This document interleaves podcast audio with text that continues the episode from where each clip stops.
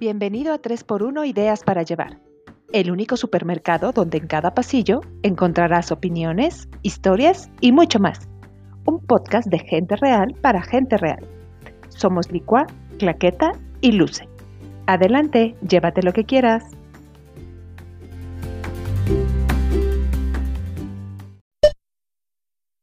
Marzo con M de mujer. Imposible no mencionar que en este mes conmemoramos el Día Internacional de la Mujer, un recordatorio de la lucha constante por reconocer que el mundo sería mejor si de verdad integrara la mirada de las mujeres, todas, en cada ámbito de la vida.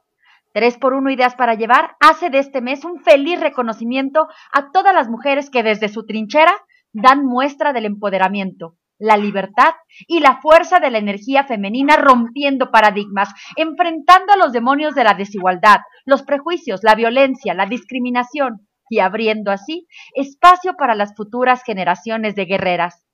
Este es el primer episodio especial del mes que estará lleno de voces de grandes mujeres.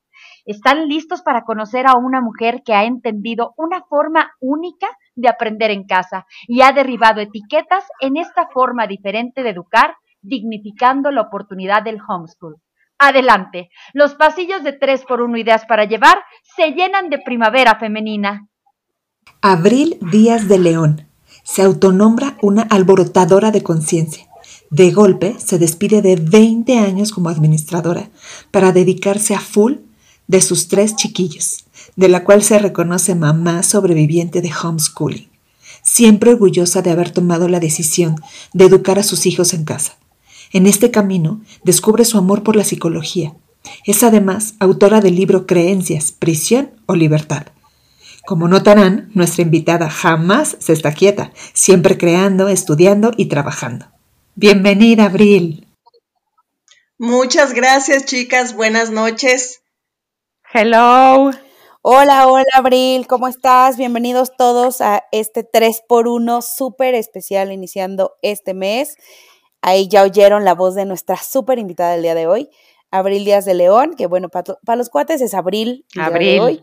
Este, y pues felices de tenerte aquí, Abril, con este gran tema que bueno, en, en el último año ha sido un tema, eh, me parece que es muy relevante para, para todos los que estamos viviendo con los niños en casa, con las escuelas cerradas, entender de qué va este tema del homeschool, entender cuál es la diferencia con lo que estamos viviendo hoy. Y bueno, pues quien lo esté considerando, que sepa, ¿no? El, todo el abanico de posibilidades que da. Y nos encantará escuchar tu historia. Entonces, pues démosle inicio para no tardar más con toda esta información. Platícanos de qué va el homeschool. ¿Qué es? Ok, homeschooling como la traducción clásica es estudiar en casa. Ahora, es un poco diferente a lo que yo llevé el homeschool con mis hijos. Yo empecé con ellos hace ocho años. Mi hija, la más pequeña, estaba en cuarto de primaria y fue un homeschooling totalmente puro.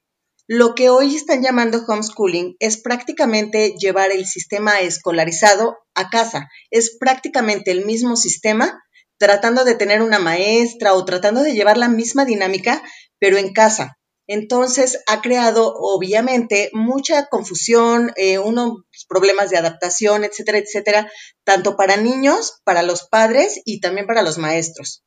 Eso es prácticamente homeschooling. O sea, puro te refieres a que realmente tú no llevabas como un programa de español, matemáticas, tal como el que lleva un niño en una escuela tradicional. No, fíjate que tuve que eh, aprender a informarme sobre cómo podría validarlo. Cuando yo empecé en homeschooling, yo no sabía de qué manera íbamos a validar las materias, de qué manera iban a finalizar la primaria. Mi, hijo mayor ya estaba entrando en secundaria. Realmente tuve que aprender todo el sistema y fui encontrando muchísima información y muchísimas posibilidades en el camino. Entonces, eh, vaya, eh, yo tuve la oportunidad de certificar a mis hijos a través del INEA, esperando siempre y cuando tuvieran las edades requeridas por el programa, y ellos estudiaban en ese sistema, que la verdad el conocimiento no es mucho y no es como el sistema tradicional que nosotros llevamos, que tienen todos sus, sus temarios, por ejemplo, de primero de primaria, segundo de primaria. Entonces, yo sentía que les hacía falta información, yo estaba todavía muy inmersa de, de, las necesidades que tiene un niño y necesitaba que aprendieran lo que aprenderían en una escuela normal.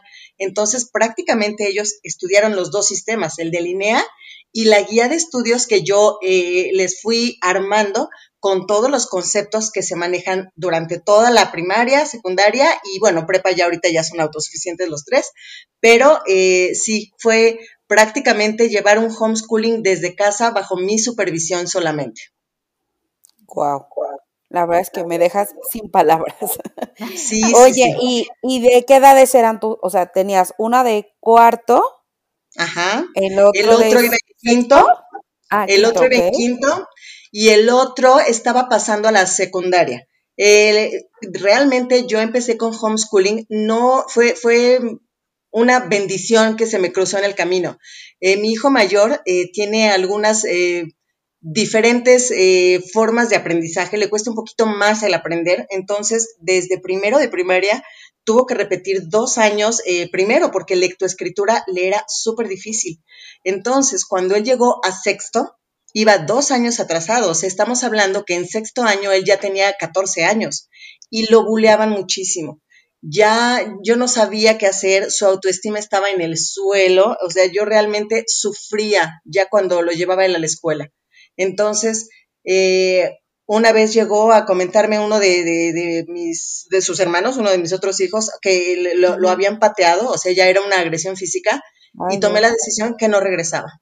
Entonces, el primer año prácticamente lo hice con él y resultó de verdad tan espectacular su, su, cambio, la seguridad otra vez en él, esa alegría, contento. Yo veía que estaba aprendiendo mucho más rápido y mucho, o como que, razonaba mucho mejor las cosas aprendiéndolas en casa que llevándolo a la escuela.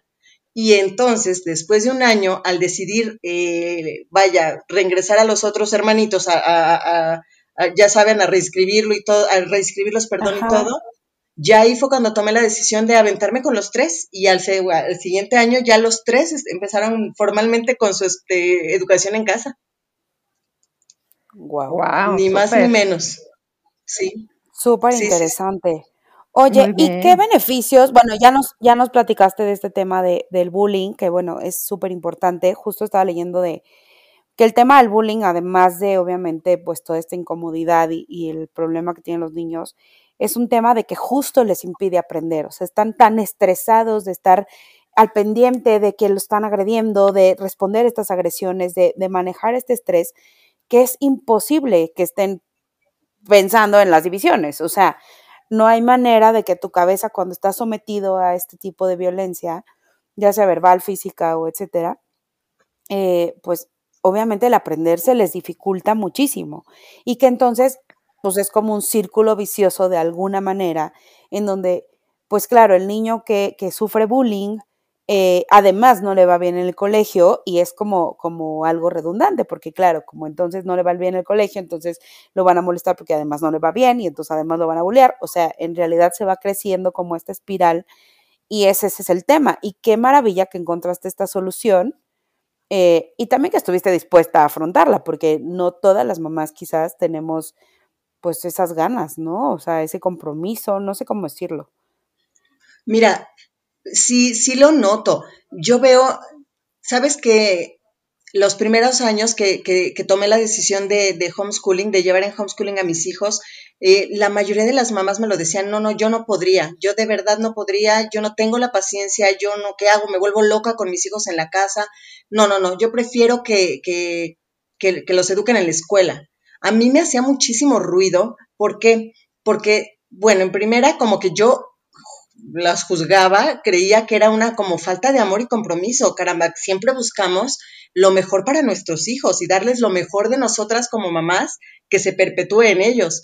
Pero ya después empecé a verlo con benevolencia y ¿sabes qué es? Creo yo, no sabemos, falta de información.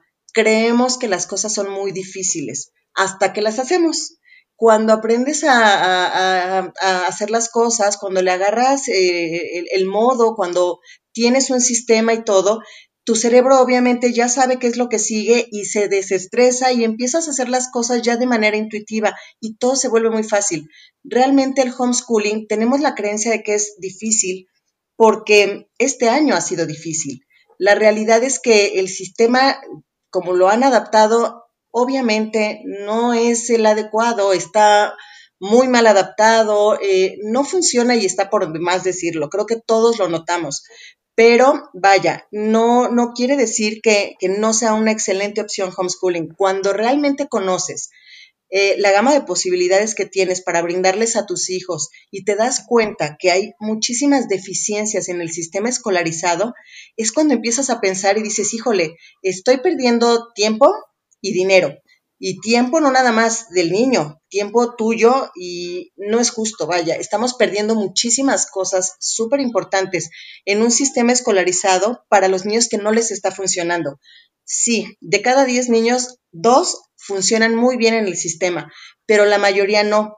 ¿Por qué? Porque tenemos diferentes eh, formas de aprender, tenemos diferentes inteligencias, no todo el mundo aprendemos de la misma manera. Entonces, eh, volviendo a lo, a, lo, del bullying, si, si aunado el estrés que tienen la mayoría de los niños por el aprender, memorizar y sacar dieces, además del bullying, viven en un estado de estrés, lo más triste es que ya acostumbrados, o sea, los niños no están aprendiendo y eso se está notando. Cada vez tenemos niños más perdidos.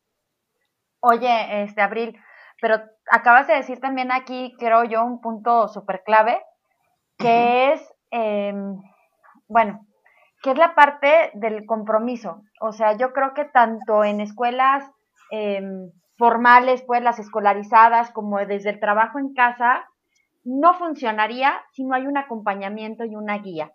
Eh, yo afortunadamente, aquí sí voy a hacer mi comercial, gracias a Dios yo he tenido la oportunidad de formarme como docente dentro de un colegio súper integral, súper humano, este, vaya, me tiene muy contenta, pero lamentablemente no todas las escuelas son así, no todas las escuelas le prestan la atención a, esos, a esas eh, personalidades distintas dentro del, dentro del salón, este, ni siquiera trabajan como por competencias que les sirvan para la vida real, etcétera, etcétera. O sea, pero, bueno, no vamos a criticar, pero creo que aquí tocaste algo que sí quiero que nos cuentes, que es esa parte de, de, de hacer funcional, hacer funcionar y hacer funcional el homeschooling desde la parte materna. O sea, tú cuando le entraste al toro y dijiste, basta, a mi hijo ya no, o sea, le voy a quitar este sufrimiento.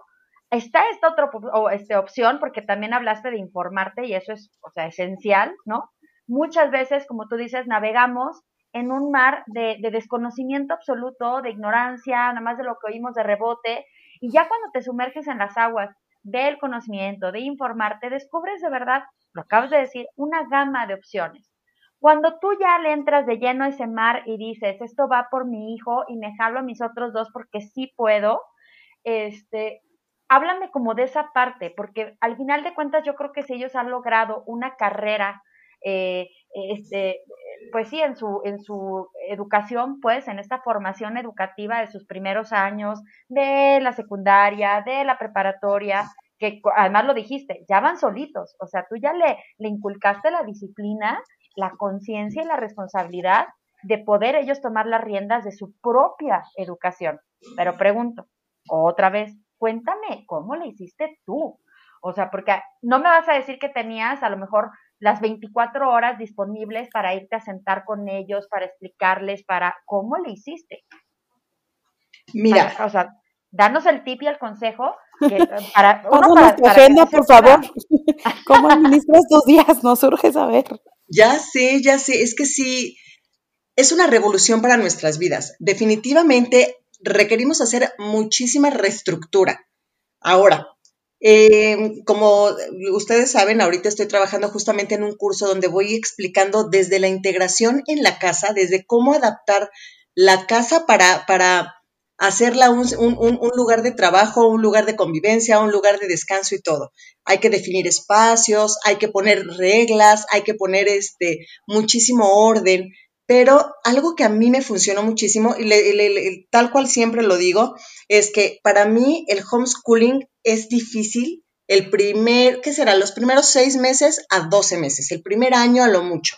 ¿Por qué? Porque ahí es cuando requerimos crear hábitos, crear rutinas, requerimos como que poner orden en todo para poder, este, para, perdón, requerimos poner orden para poder seguir nada más eh, dando continuidad al día a día. Algo que a mí me funcionó muchísimo es pensar en que yo requería hacer mis, a mis hijos autosuficientes. Yo necesitaba que mis hijos aprendieran a pensar, a razonar, aprendieran, eh, perdón, aprendieran a, a prender la estufa, cocinar, aprender el boiler, que supieran manejarse en su casa de manera eficiente y efectiva en primera para que yo pudiera tener esa tranquilidad.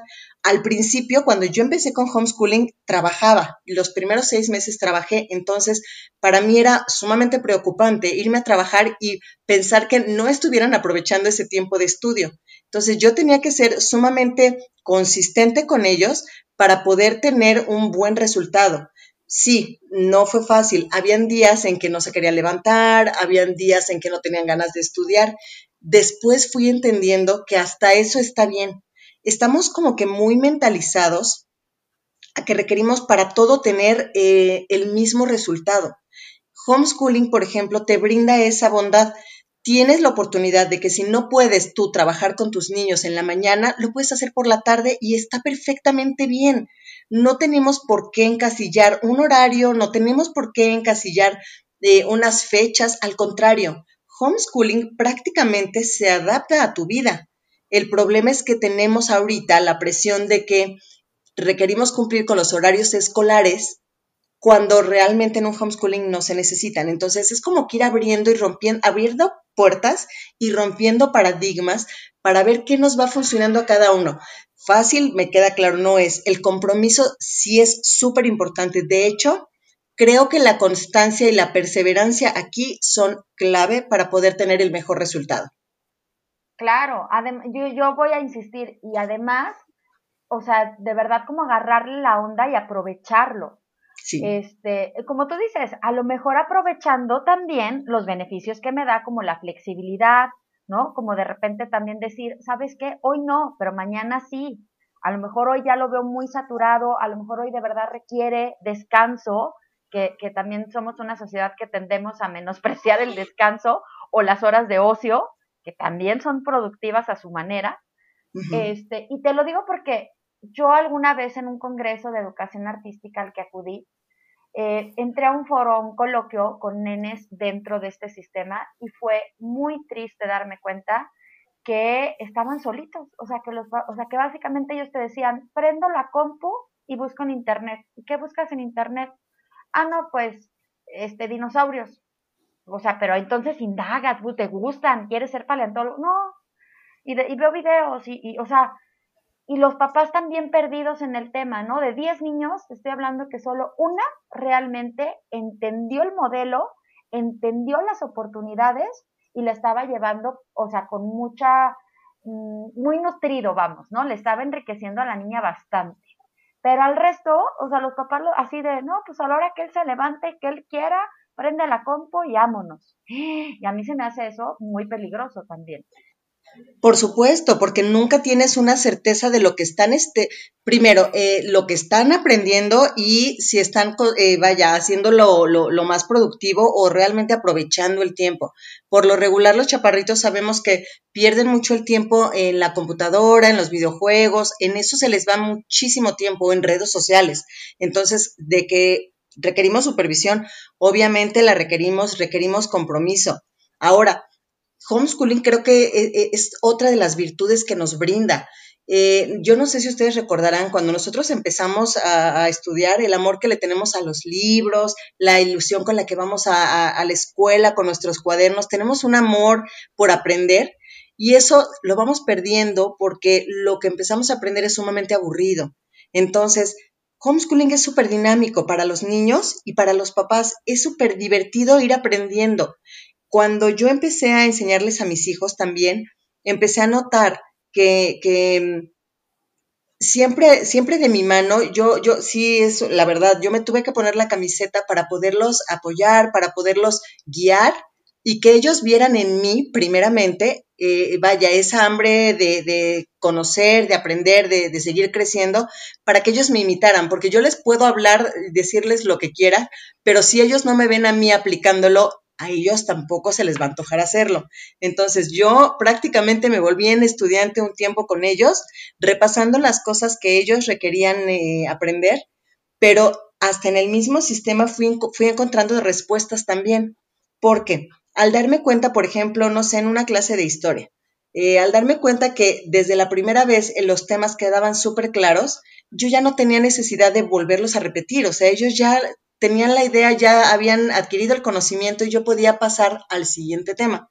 Entonces, eh, no, no, no, sucede como en las escuelas, que a veces pues estamos en el mes de octubre y vemos el Día de la Raza y lo vemos en segundo y en tercero, en cuarto y en quinto las materias son o, el conocimiento que se nos inculca es muy repetitivo, muy repetitivo.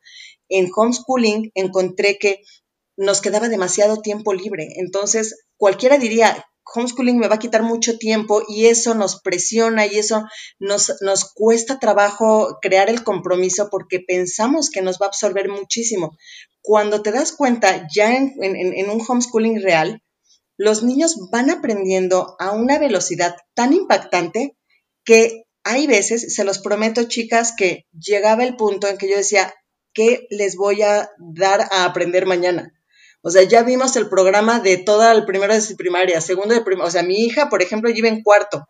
Yo repasé primero, segundo, tercero y cuarto y me sobraba tiempo. Entonces yo tenía que estar buscando adicionalmente más información para seguirlos este, estimulando y que siguieran aprendiendo, etcétera, etcétera. Entonces, la verdad es que tenemos miedo a ese compromiso porque creemos que es un paquetote. Y sí lo es, pero no es difícil de llevar. Claro. Abril, se me hace súper interesante todo lo que nos estás diciendo. O sea, estamos así como de wow, ¿no? O sea, eh, pero a mí siempre he tenido una pregunta y, y creo que es como muy típica, que es, ¿cómo lograste separar la parte de ser mamá a ser tutora o a ser líder en el aprendizaje de tus hijos? ¿Cómo lo logras? Ok, bueno, para mí realmente, te voy a ser franca, no me fue difícil. Eh, no soy una mamá autoritaria, no soy una mamá controladora, pero sí soy una mamá firme. Yo de verdad creo que si a los 12 años decidí ser psicóloga, me dijeron que los psicólogos se volvían más locos de lo que las personas normales obviamente eliminé esa idea y me dediqué a otra cosa. Y de ahí en fuera, mi segundo aliciente es, como yo venía de un hogar disfuncional, la realidad es que yo siempre quise tener eh, esa seguridad que yo no tenía con mis padres. Vaya, había muchísimos problemas, se divorciaron cuando yo tenía justamente 12 años, entonces para mí fue como un shock y yo decía, cuando yo, yo más bien yo pensaba, cuando yo sea mamá, voy a darles a mis hijos lo que yo creo que a mí me hizo falta entonces me convertí en la supermami y yo me convertí en una mamá súper comprometida, pero sí muy clara de, de, de poner límites, de, yo siempre tuve esta parte de psicóloga, de analizar y de, tratar de, empatizar, etcétera, etcétera. Entonces creo que eso me ayudó un poquito a, aprender a poner límites con mis hijos. Siempre empecé a ir a, escuela para padres en cualquier colegio que iban. Eh, siempre estuve muy comprometida con su educación. No me metía en la educación como tal, pero sí estuve en el desarrollo que ellos iban teniendo durante su educación. Entonces, eso me ayudó muchísimo a que cuando ya lo estuve aquí en casa, aprender a poner límites y a no tolerar. No te puedes, eh, vaya, la contraparte del, papá gendarme, ustedes lo deben de conocer, es el papá malvavisco. No puedes ser condescendiente con tu hijo porque la condescendencia sabemos que, eh, vaya, causa muchísimo daño. Eh, es creo que más sano ser un padre más bien firme que, que, demasiado blando o demasiado permisivo, es la palabra que no nos gusta, pero es permisivo. Entonces, sí, sí fue aprender a poner sumamente bien claros los límites y no tampoco caer en el, en el, en el, en el, en el rigor. Hay días, caray, yo como mujer, de verdad, hay días que no nos levantamos con el pie derecho y es lunes y no tienes ganas de abrir un cuaderno, lo que quieres es quedarte acostada, tomando un cafecito, leyendo un rato o simple y sencillamente dormitando 10 minutos más. Entonces, así como, como soy paciente conmigo, lo era con ellos. pero sí trataba de, que ellos estuvieran súper claros que estudiar era para su beneficio, es su responsabilidad. Eh, mis hijos siempre les inculcamos que ahorita están en una edad en que sus únicas obligaciones son aprender y ser felices. Entonces, buscar esa felicidad de una manera divertida y todo.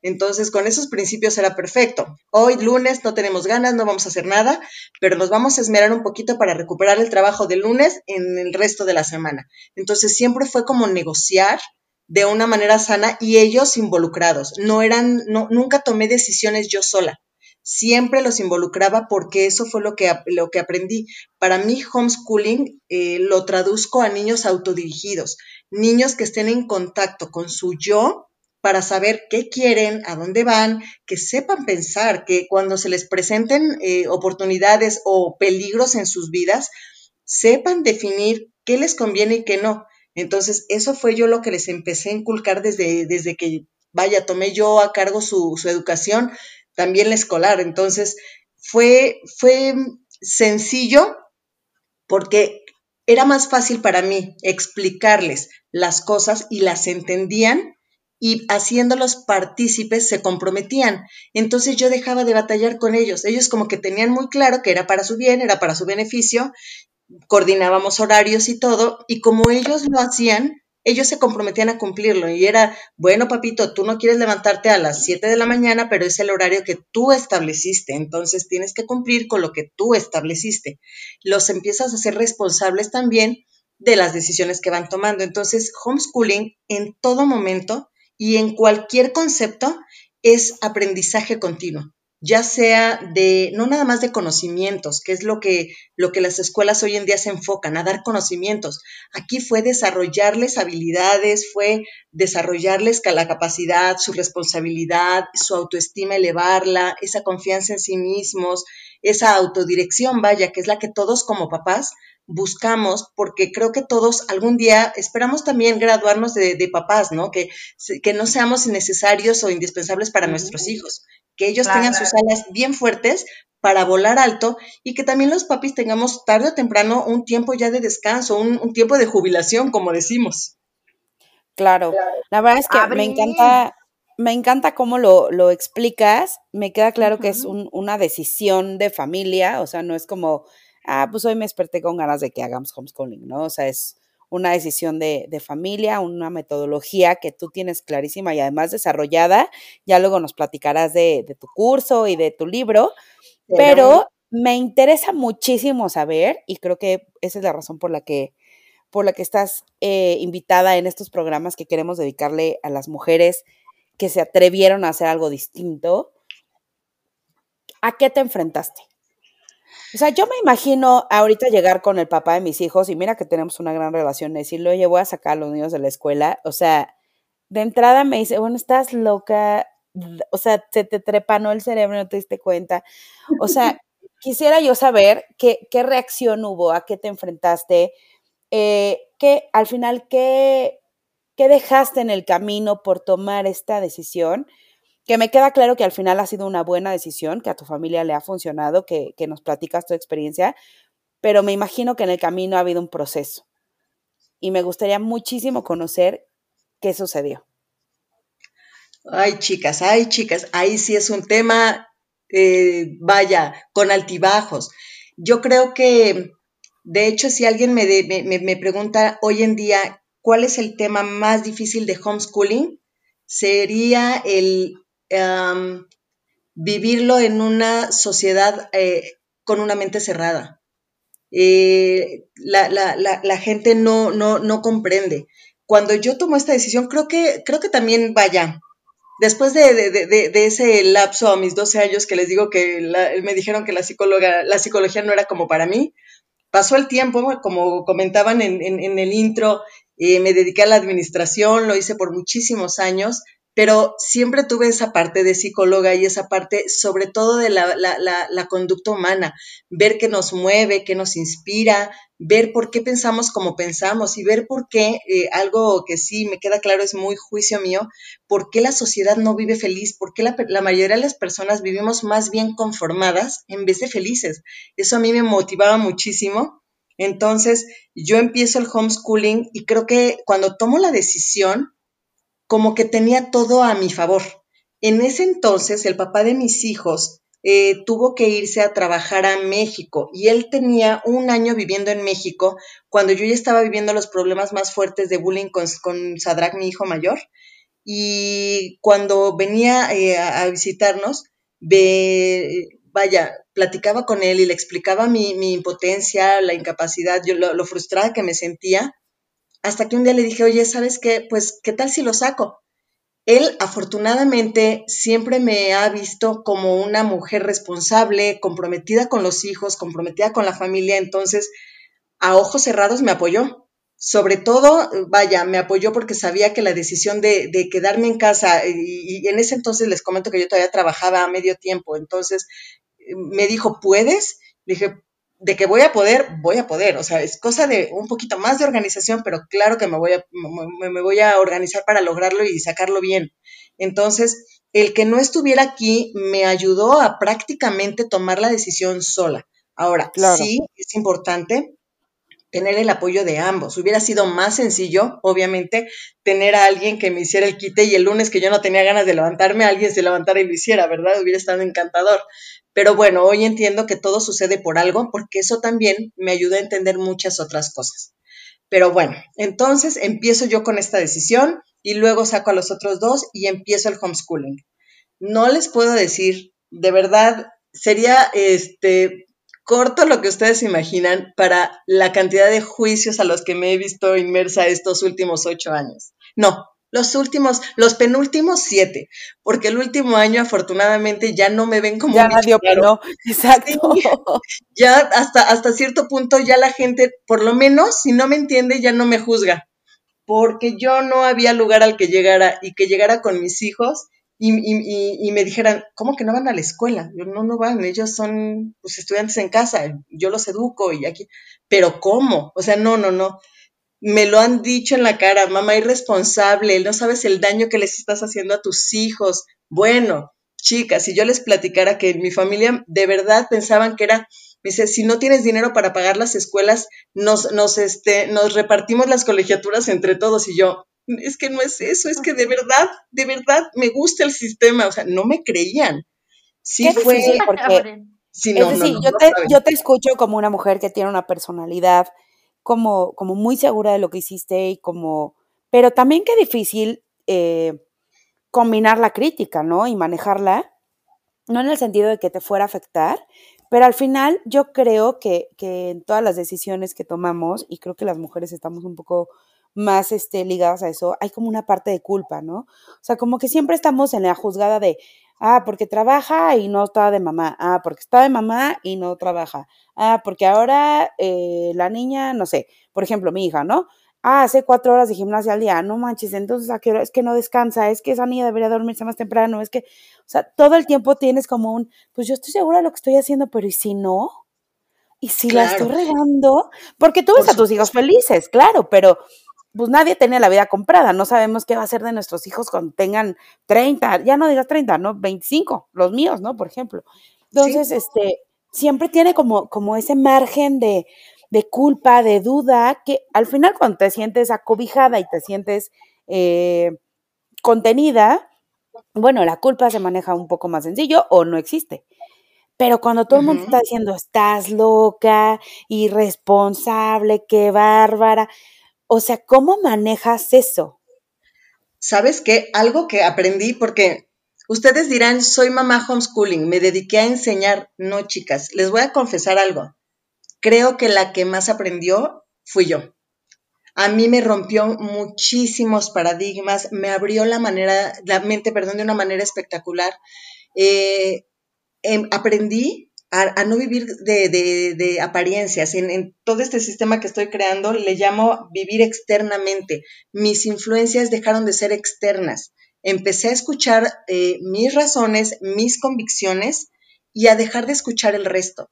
Siempre no había persona a la que yo no conociera que me juzgara. Entonces yo sabía que de hecho y de cajón la gente no me iba a entender.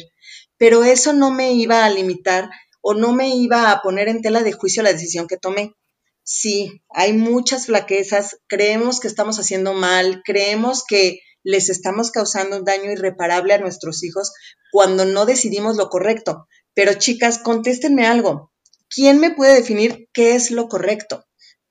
Vivimos como que de apariencias para, para tratar de encajar en muchas cosas que no tienen congruencia en nuestra vida y eso yo lo tenía sumamente claro. Yo estaba segura, bueno, les voy a platicar una pequeñísima anécdota. Muchas veces cuando la gente sabía que mis hijos están en homeschooling, volteaban a verlos y decían, a ver, ¿cuánto es 8 por 8? Yo no sé ustedes, chicas, pero yo sí creí con, crecí con la creencia de que yo era malísima para matemáticas, como yo creo que el 95% de los alumnos de cualquier grado. Entonces, el 8 por 8 me costaba un trabajo, yo nunca me acordaba. Entonces, cuando veía titubear a mis hijos, veía su incomodidad, su pena, y empecé a notar que en ellos había esa inseguridad, porque de verdad lo que les decían los amiguitos de que tú no aprendes, eres burro porque no vas a la escuela, porque también ellos se ven súper juzgados. Entonces, eh, empezaban como que a darle, a escuchar esas palabras. Entonces yo, como buena psicóloga, los motivaba y les decía, no, mi amor, esa es la percepción que tienen ellos porque ellos no conocen el sistema. Entonces, les puedo asegurar que esto sucedió muchísimas veces y siempre con el 8 por 8. Entonces, una vez me senté y me puse a analizar de qué manera podía hacer a mis hijos sentirse valiosos con lo que estaban haciendo, con este sistema que estábamos llevando. Entonces, una vez los senté a los tres y les dije, ok chicos, la próxima vez que alguien les haga alguna pregunta que los haga sentir incómodos, vamos a hacer lo siguiente. Si ustedes se saben la respuesta, contéstenla.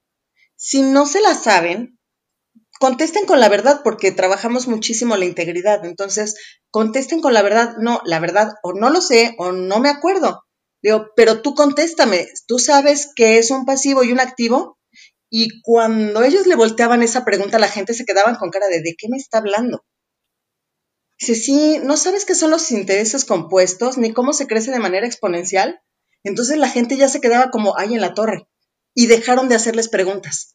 Entonces, yo me doy cuenta que mis hijos no se acordaban del 8 por 8, pero son chicos que tienen herramientas que hoy hasta personas de mi edad, o sea, cuarenta y tantos chicas, este, se están, se están interesando por aprender. ¿Perdón? Claro. No digo jovencísimas de cuarenta y tantos, ¿qué te pasa, Abril? Unos bebés.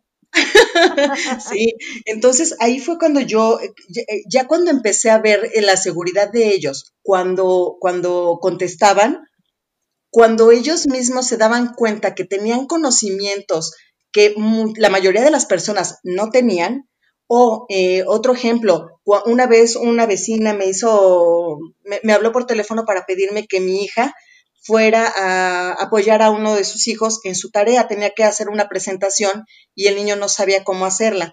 Mi hija en ese entonces tenía 11, todavía estaba chiquita, tenía pues, un año de haberla sacado del escolarizado y empezado con ella con homeschooling, pero les digo, yo siempre les metía un poquito más de conocimientos extras y les compraba muchos cursos que aprendieran en línea y todo esto.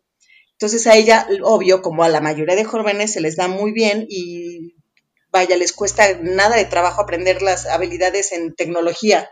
Entonces, pues le dije que sí, que se, con todo gusto fueran a su casa a hacerle la tarea y se tardó como dos horas. Obviamente a la hora le escribí a mi amiga y le digo, ya acabaron, me dice, ay, no, discúlpame, es que está súper largo. Nos tardamos otra hora. Y yo, ah, perfecto, ok. Ya, regresó la nena como a las ocho y este, y le digo, ay, mami, te tardaste mucho, estaba muy complicado. Y me dice, la tarea, no, la tarea la hicimos en 20 minutos, mami. Es que el papá requería hacer una presentación para entregar a su en su trabajo y como no le había quedado bien, pues me preguntó que si yo le podía ayudar y me puse a hacerle el trabajo al papá. Y yo, ah, mira lo que ha abusado. Sí, pero ahí te dabas, ahí, por ejemplo, en ese tipo de detalles es cuando muchos de, de, de, personas de mi entorno empezaron a comprender que si bien mis hijos no iban a la escuela, no quería decir que no estuvieran aprendiendo. Entonces, ya nos fueron quitando, al menos en el entorno, un poquito ese, ese estigma, por decirlo Y les digo que ya para mí, este último año, para mí sí ha sido como que súper eh, emocionante, porque lejos de ver todo el dolor que sí llegué a sentir, porque sí, cuando te critica tanto la gente, sí te hace sentir eh, mal, te hace sentir que, que, le estás regando, sí tienes como todas las personas, como todo ser humano, tus momentos oscuros, Entonces, yo afortunadamente soy una persona muy positiva, que me gusta buscarle a todo lo, lo, lo, el cómo sí o cómo, cómo vaya, siempre he dicho que cualquier situación, por más negativa que la veamos, siempre trae algo bueno, aunque en el momento no lo podamos ver. Entonces, eso es lo que a mí el año pasado fue lo que me dio la luz y me pudo servir para apoyar a compartir toda esta información, porque la gente ya empezó a abrir un poquito más eh, el concepto de homeschooling y ahora me encanta, lejos de, de, ponerme difícil con las personas que, me criticaron muy duramente y todo, me hablaban para, pedirme, vaya, apoyo en desesperación total, ahí fue cuando dije, no, bueno, hoy es mi momento, o sea, ya no tienen ellas que pasar por todos los juicios y todas las piedras en el camino, hoy yo ya las, ya las brinqué, vamos a facilitarle el camino a todas las mamitas que vienen atrás para que puedan llevar un homeschooling, eh, aparte de armonioso, que de verdad les puedan dar a sus hijos herramientas para que ahora sí, en cuanto se gradúen, no busquen trabajos eh, exitosos o, que les den esa estabilidad emocional.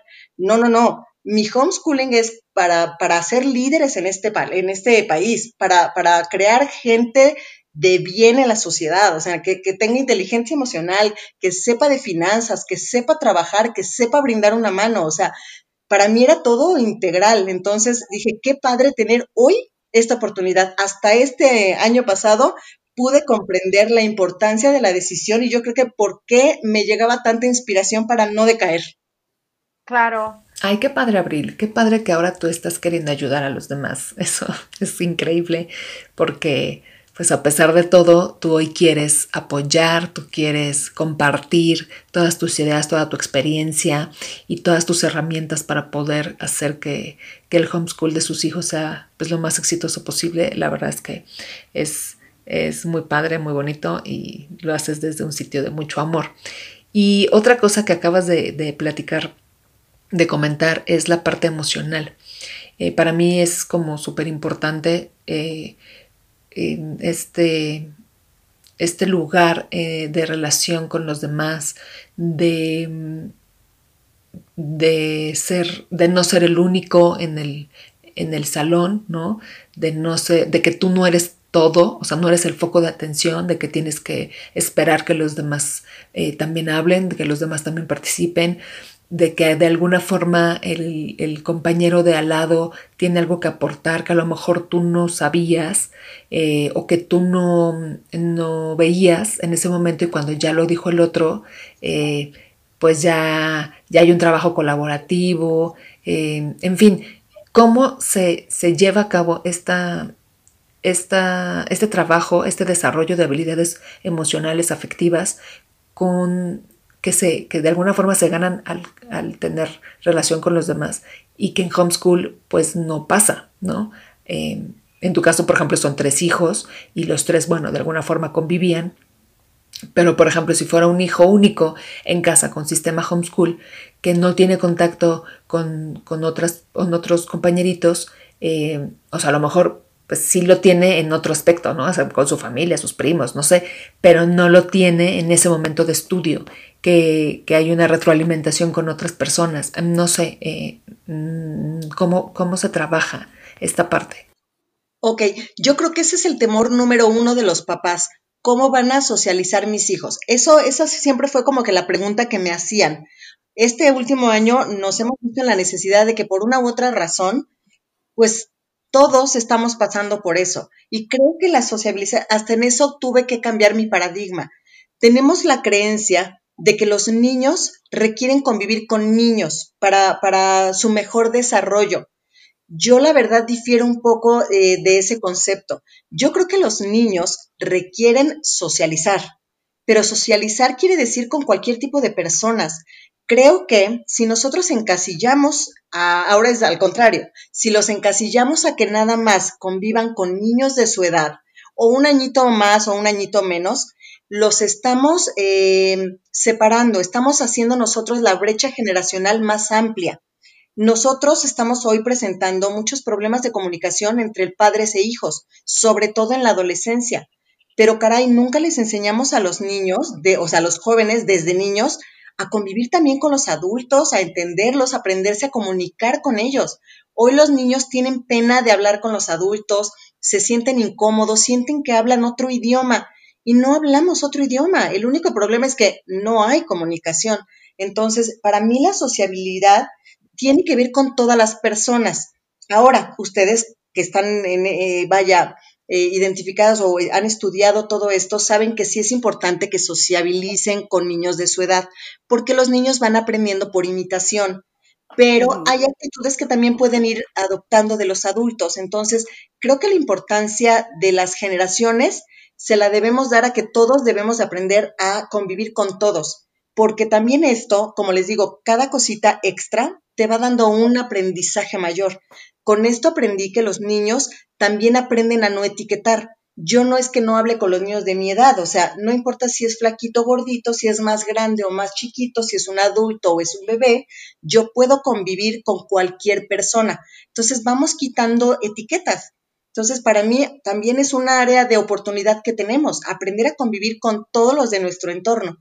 Siempre es importante, y sí les confieso, yo lo que hice fue, yo siempre fui una mamá muy argüendera, siempre traté de hacer bonitos círculos de amistades para mis hijos, para que siempre tuvieran con quién convivir.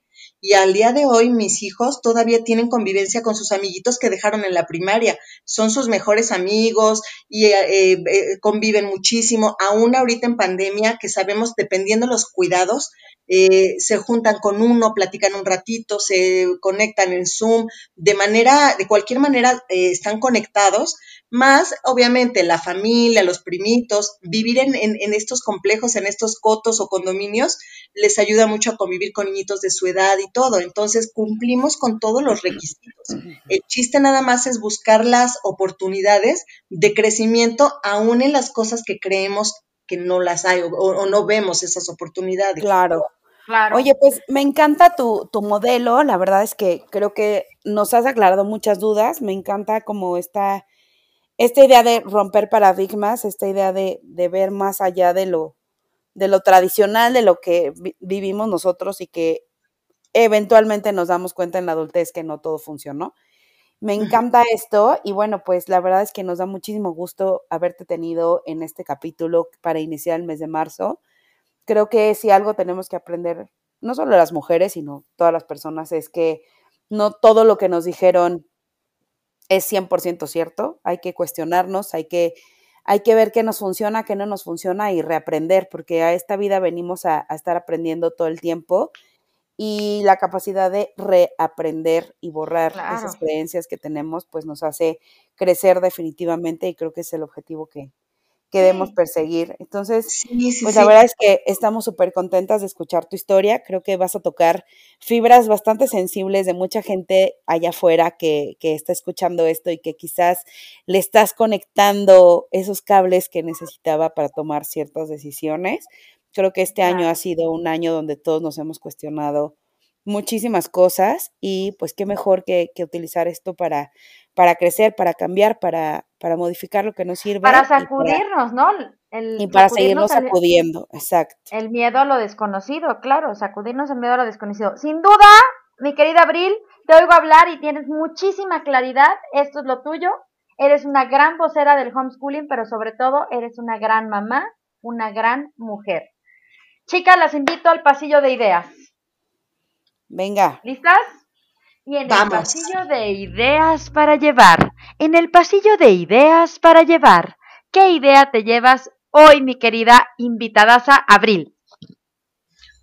Bueno, pues hoy me llevo em, ese empoderamiento que requerimos eh, darnos como mujeres, me llevo esas ganas de apoyarnos entre nosotras, esa inspiración eh, el, poder servir, el poder eh, orientar en guiar algún camino de, todas las posibilidades eh, que, yo encontré, dárselas a las demás, compartírselas desde el fondo para que también puedan tener esa libertad como mamás. Claro. Venga, me, gustó eso. Sí, sí, libertad sobre todo. Tú, mi querida Clax, ¿qué te llevas? Pues yo me llevo que no hay caminos correctos o caminos incorrectos, sino es el camino que a ti te guste, que a ti te parezca el indicado, el adecuado para ti, para tus hijos, para las personas que están a tu alrededor. Si tú consideras que ese es el camino a seguir, adelante, pisa firme y no te detengas. Pero si crees que no es el correcto, entonces tienes que regresar tus pasos, revisar en qué estás fallando o en qué hay algo que no te está convenciendo. Entonces, pues vamos para atrás. Y el, el aventarte a hacer algo diferente es siempre es de aplauso, la verdad. Padrísimo. Sí, lo que uno piensa y siente y le vibra, eso va a ser lo correcto en casa. Licua. Pues yo me llevo justo esta idea de, de reinventarnos, ¿no? De, de, modificar lo que no nos está funcionando y sobre todo de atrevernos a hacerlo porque creo que muchas veces nos quedamos donde estamos por miedo a lo desconocido y, pues este es un claro caso de que cuando nos atrevemos a aprender algo nuevo, muchas veces funciona muy bien, solamente hay que intentarlo. Entonces creo que con eso me quedo ahí. Niñas, la idea que yo me llevo es la maravilla de compartir, como es el caso de Abril. Ella ya conoce el camino, ya lo sufrió, ya quitó piedras, ya lo, ya, es más, ya disfruta el viaje y lo, y lo mejor de todo es que lo comparte para quienes apenas comienzan a recorrer este trayecto del homeschooling. Este, muchas gracias, Abril, por tu tiempo, por estar con nosotros, por ser parte de este súper de ideas. Em, no sé si tengan algo más que decir las niñas. Pues no tengo nada más que decir que, que las niñas, ¿verdad? Tienen sus redes sociales. Mis niñas. Y las niñas, pues los invitan a que las sigan. Es arroba 3 por 1 ideas para llevar en Instagram y en Facebook. Y además tenemos el fanpage que es fans de 3 por 1 ideas para llevar. Ya saben que ahí nos echamos el chisme y el chalto a la semana. Y compartan, compartan como siempre. Muchas gracias por escucharnos.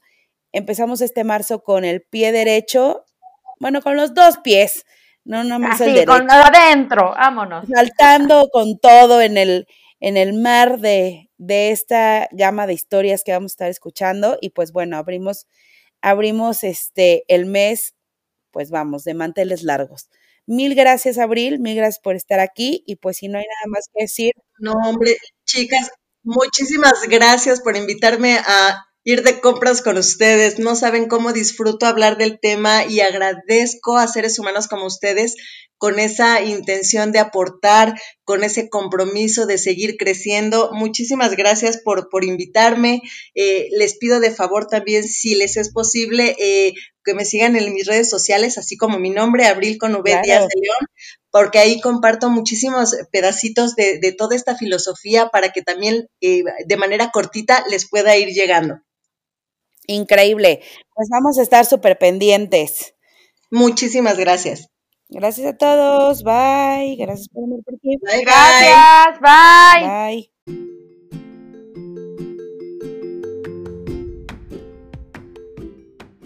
Gracias por venir. Vuelva pronto.